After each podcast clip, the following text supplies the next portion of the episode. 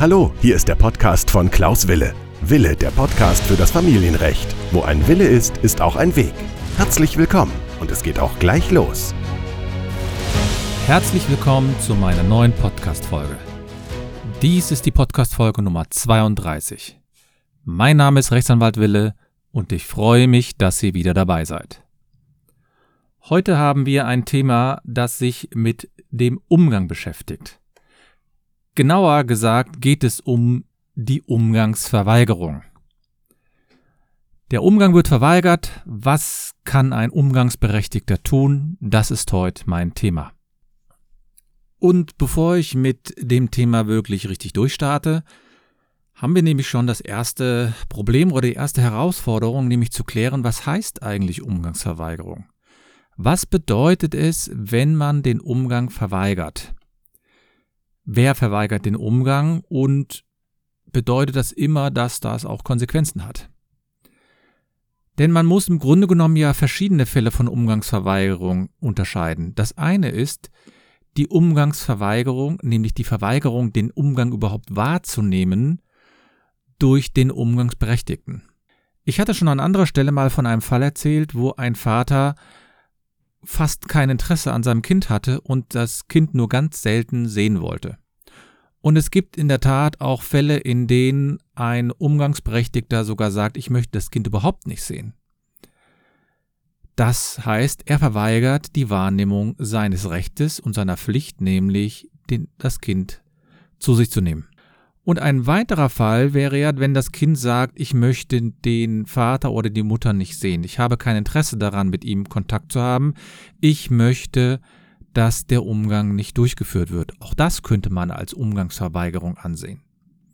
Und der letzte Fall ist, dass ein, ein Elternteil, bei dem das Kind regelmäßig lebt, sagt, der Umgang soll hier nicht durchgeführt werden ich gebe das Kind nicht heraus, ich verweigere sozusagen, dass das Kind an den Vater herausgegeben wird. Das heißt, wir haben hier insgesamt drei verschiedene Situationen und da muss man eben unterscheiden. Und ich werde mich nur in dieser Podcast-Folge darauf konzentrieren, was passiert, wenn der Umgangsberechtigte den Umgang durchführen möchte und wenn das Kind auch den Umgang mit dem Vater oder mit der Mutter durchführen möchte, aber der kinderbetreuende Elternteil, der untersagt im Grunde genommen oder verhindert, dass der Umgang durchgeführt wird. Auf diesen speziellen Fall konzentriere ich mich, denn er ist der Fall, der am häufigsten auftaucht und der am häufigsten auch in der Praxis bei mir landet. Die anderen Fälle sind eher selten denn ähm, ich hatte mal ein Seminar ähm, selbst als Teilnehmer ähm, angehört und dort war es so, dass ein, dass der Referent gesagt hat, in den allermeisten Fällen, in wirklich den allermeisten Fällen, wollen die Kinder beide Elternteile sehen und Kontakt zu dem haben. In den wirklich nur den absoluten Ausnahmefällen wird ein Umgang durch ein Kind verweigert. Das heißt, ich beschäftige mich wirklich nur mit dem Fall, in dem ein Umgangsberechtigter und das Kind den Umgang gerne durchführen möchten, aber ein Elternteil hier das um, den Umgang in irgendeiner Weise boykottiert. Und ich möchte hier auch gleich damit aufräumen, dass das nur ein Phänomen ist, was Mütter betrifft. Nicht nur Mütter äh, boykottieren den Umgang, sondern es gibt auch Väter, die den Umgang boykottieren oder verweigern.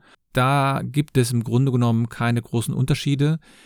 In der Praxis ist es nur so, dass die Fälle natürlich mit der Umgangsverweigerung durch die Mütter deswegen auftreten, weil viel mehr Mütter die Kinder betreuen oder betreuen dürfen als Väter. Und deswegen sind es natürlich immer diejenigen, die den Umgang sozusagen durchführen müssen. Ja, also kommen wir zu dem Situation, ein Vater möchte gern Umgang haben oder eine Mutter möchte gern Umgang haben und das Kind möchte auch gerne zu dem Elternteil, aber er wird in irgendeiner Weise boykottiert. Ja, da muss man natürlich sofort unterscheiden erstmal zwei Fallgruppen.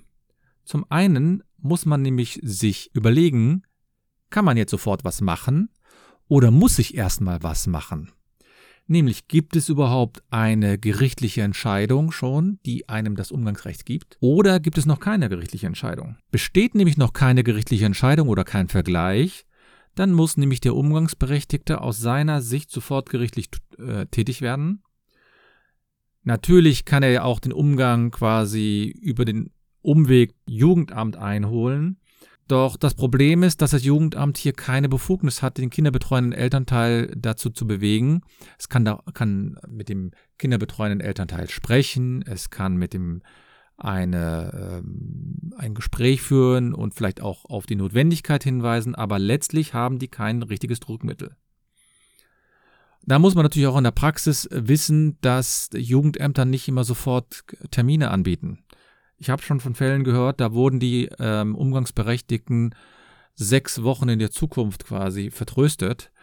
Und das heißt, das ist natürlich ein unmutbarer Zustand für viele. Klar, wenn man dann im Umjugendamt ist und beeinigt man sich dort, dann ist es natürlich kein Problem, dass man diesen Umgang dort auch durchführt. Aber auch hier ist es so, das ist kein vollstreckbarer Til. Das ist dann sozusagen eine privatrechtliche Vereinbarung. In einem gerichtlichen Termin muss dann im Grunde genommen eine vollstreckungsfähige Entscheidung ähm, erwirkt werden. Was das genau bedeutet, heißt, bedeutet im Grunde genommen, dass man den Ort festlegen muss, den Rhythmus, die Zeit, und ein Vergleich müsste dann auch vom Gericht noch gebilligt werden. Wenn man aber eine gerichtliche Entscheidung hat und der Umgang wird verweigert, dann kann man erstmal beantragen beim Gericht ja eine Vermittlung oder man kann beantragen, dass eine Umgangspflegschaft eingerichtet wird. Kann ja sein, dass es bei der Übergabe immer Streitigkeiten gibt. Oder letztlich der Fall ist dann, dass man sagt, ich möchte, dass ein Antrag auf Ordnungsgeld oder Ordnungshaft gestellt wird. Die Gerichte machen das aber so, dass sie erstmal sich erzählen lassen, um was geht es da, was ist da genau konkret passiert. Und wenn der Umgang dann hier verweigert wurde durch den kinderbetreuenden Elternteil, kann der Umgangsberechtigte hier einen Antrag stellen und dass ein Ordnungsgeld oder Ordnungshaft ähm, ausgeurteilt wird. Was heißt das? Das heißt im Grunde genommen, dass ein, jemand eine Strafe zahlen muss. Das heißt, wenn der Vergleich oder die Entscheidung, gerichtliche Entscheidung so konkret war, dass jeder sich dran halten konnte und man verletzt das als kinderbetreuender Elternteil, dann kann ein Ordnungsgeld oder Ordnungshaft gegen einen verhängt werden. Ja, was heißt das? Also erstmal, wenn ein äh, Titel besteht, man kann jetzt nicht einen Gerichtsvollzieher losschicken und sagen, bitte, lieber Gerichtsvollzieher, hol das Kind heraus. Gewaltanwendung, das heißt die zwangsweise Herausgabe des Kindes, das heißt, dass ein Gerichtsvollzieher zum, zu dem Wohnort des Kindes geht und das Kind dann quasi gewaltsam mitnimmt, das ist nicht vorgesehen. Das ist vielleicht in anderen Fällen vorgesehen, aber nicht im Umgangsrecht. Und deswegen gibt es nur die Möglichkeit, Ordnungshaft oder Ordnungsgeld zu beantragen. Ja, jetzt ist es natürlich so, jetzt gibt es einige, die sagen, ja, das Kind wollte das nicht. Kind wollte keinen Umgang haben. Da kann man, also wenn man als Umgangsberechtigter den Antrag stellt, dann kann es eben sein, dass der Eltern, kinderbetreuende Elternteil sagt, hier, das Kind wollte nicht zu dir und ich habe deswegen den Verstoß gegen die Umgangsregelungen nicht zu vertreten. Aber man muss sagen, dass die, dass die Anforderungen hier relativ hoch sind. Der, äh, man muss hier sozusagen klar darlegen, warum man das Kind nicht herausgegeben hat und was man dafür getan hat, dass das Kind wirklich zu dem anderen Elternteil geht. Also ein Vater kann jetzt nicht einfach sagen, ich gebe das Kind nicht heraus, äh, weil das Kind an dem Tag eine Geburtstagsfeier hat. Weil das, darüber kann er dann nicht verfügen. Das kann also zur Folge haben, dass die Mutter in diesem Fall dann ein äh, Ordnungsgeld beantragt. Aber nochmal, das Ordnungsgeld führt nicht zwingend dazu, dass der Umgangsberechtigte das Kind sieht. Und man muss auch sagen, dass in den meisten Fällen, wenn überhaupt nur ein Ordnungsgeld ähm, ausgeurteilt wird, Ordnungshaft im Grunde genommen fast nie. Da gibt es verschiedene Begründungen. Man sagt natürlich zum einen, ähm, es ist ungeklärt, wer das Kind in der Zeit betreuen soll, wobei das natürlich auch relativ einfach ist. Da muss man eben die Großeltern nehmen oder vielleicht sogar den Elternteil, der hier ähm, das Umgangsrecht normalerweise haben sollte. Oder das Kind wird von der Abwesenheit des betreuenden Elternteils äh, traumatisiert. Es gibt einen Fall aus Dezember, Dezember 2019 vom Oberlandesgericht Saarbrücken. Da ist es so, da wurde ausnahmsweise in einem Fall Ordnungshaft ausgeurteilt, in dem nämlich ein Vater seiner, seiner Ex-Beziehung quasi das Kind nicht herausgegeben hat und zwar mehrfach hintereinander.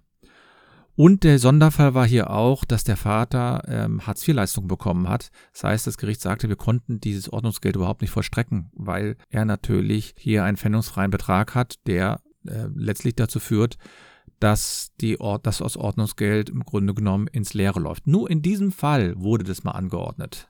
Jetzt kommt häufig in der Beratung dann auch die Frage danach auf, ja, Umgangsrecht wurde jetzt die ganze Zeit verweigert und kann ich jetzt aufgrund dieser Umgangsrechtsverweigerung nicht beantragen, dass mir das Sorgerecht übertragen wird, dass ich mich um das Kind kümmere und ich kümmere mich dann auch darum, dass der andere Elternteil das Kind regelmäßig sieht.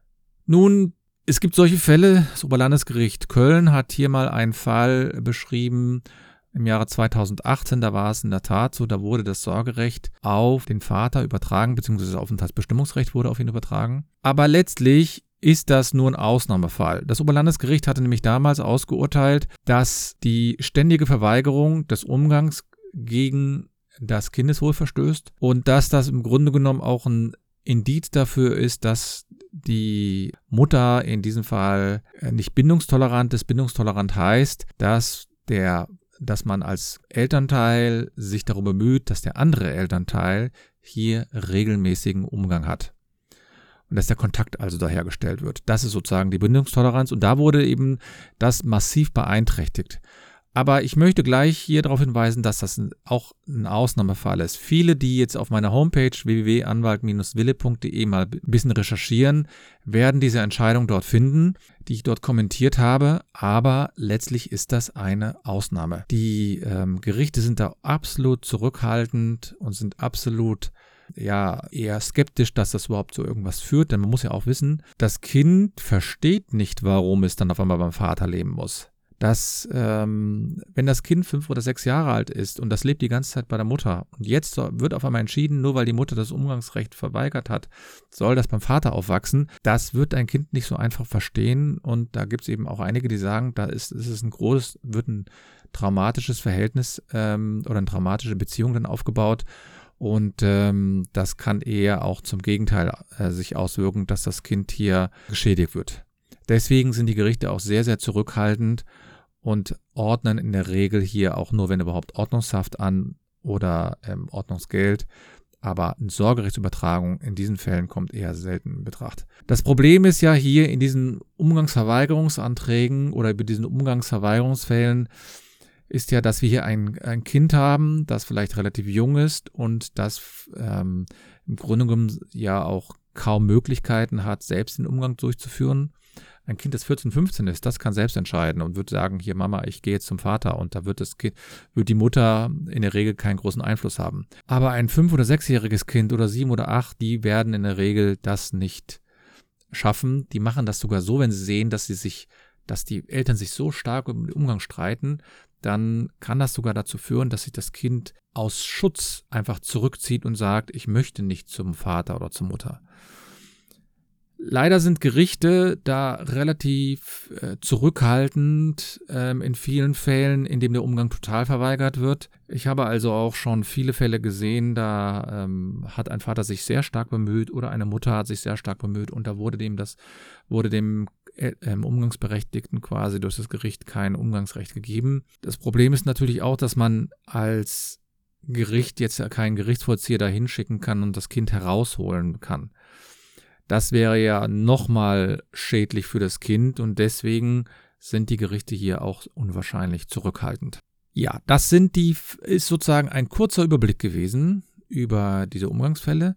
Ich bin wegen, ähm, wegen dieser Umgangsfälle, wegen der Umgangsverweigerungsfälle auch schon verschiedene, äh, in verschiedenen Medien gewesen. Ich war beispielsweise vor einigen Jahren mal bei Stern TV, äh, genau zu diesem Thema Umgangsverweigerung. Oder ähm, ich habe auch schon in anderen Medien dazu berichtet. Ich bin da sehr engagiert, aber ich weiß auch, dass man da als Vater oder als Mutter relativ wenig Möglichkeiten hat.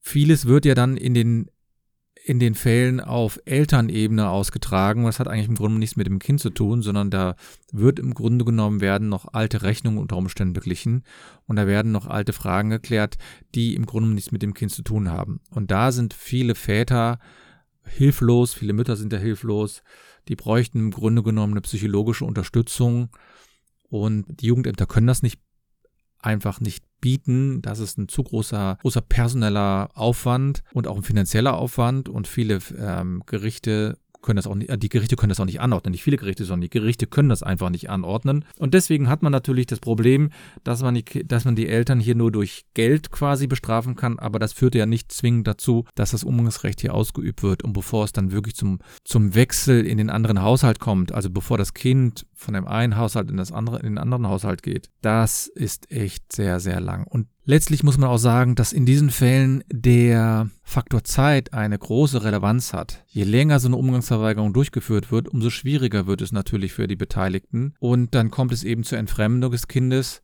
von dem anderen Elternteil. Und bevor es dazu kommt, sollte eigentlich ein Gericht schon Maßnahmen ergriffen haben oder auch das Jugendamt da eingesetzt werden.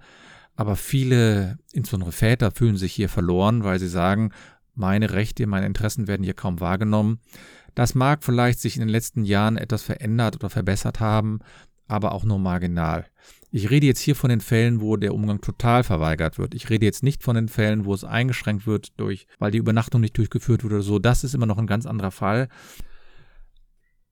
Es mag vielleicht Gründe geben, warum man in bestimmten Situationen äh, befürchtet, wenn das Kind beim Vater oder bei der Mutter übernachtet, dass das nicht besonders gut für das Kind ist. Aber viele Kinder äh, äh, projizieren natürlich oder nehmen natürlich auch die Ängste des kinderbetreuenden Elternteils auf und übertragen die dann auch und sagen dann, ja, ich habe eigentlich Angst, wobei man eigentlich vielleicht sehen muss, dass die Mutter Angst hat oder der Vater Angst hat. Im Grunde genommen bräuchten viele Eltern in dieser Situation auch eine psychologische Beratung, denn ähm, nur rechtlich jemand zu einer Situation zu zwingen, obwohl man psychisch vielleicht gar nicht so weit ist, sowas zuzulassen, das ist natürlich auch nicht heilsam für das Kind. Aber trotzdem sollte man sich natürlich in so einer Situation sehr schnell mit einem Anwalt in Verbindung setzen, gar nicht lange warten, denn wenn sich so eine Situation erstmal verfestigt hat, dann ist, führt es dazu, dass man fast nichts mehr dagegen tun kann. Vielmehr ist es ratsam, dass man regelmäßig vielleicht auch beim Rechtsanwalt vorstellig wird und mit dem spricht, die, die Situation bespricht. Und sowohl als Elternbetreuender Elternteil, kinderbetreuender Elternteil als auch derjenige, der von diesem Umgangs, dieser Umgangsverweigerung betroffen ist. Ich bin ganz interessiert, darüber zu erfahren, was ihr oder Sie jetzt hier zu diesem Thema denken. Schreibt mir in die Kommentare, kommt auf meine Homepage, kommt zu Instagram oder zu Facebook. Da könnt ihr mir gerne einen Kommentar hinterlassen. Ich bin da sehr interessiert auch über die Erfahrungen, die ihr bisher gemacht habt. Auch vielleicht, welche Gerichte da anders geurteilt werden haben. Vielleicht gibt es ja jemanden, der ein besonders interessantes Geurteil hat. Das kann er mir gerne zuschicken. Vielleicht bespreche ich das mal und wünsche euch jetzt im Grunde genommen eine schöne Woche. Ich hoffe, dass ihr alle gesund seid und nicht vergessen, wo ein Wille ist, ist doch ein Weg.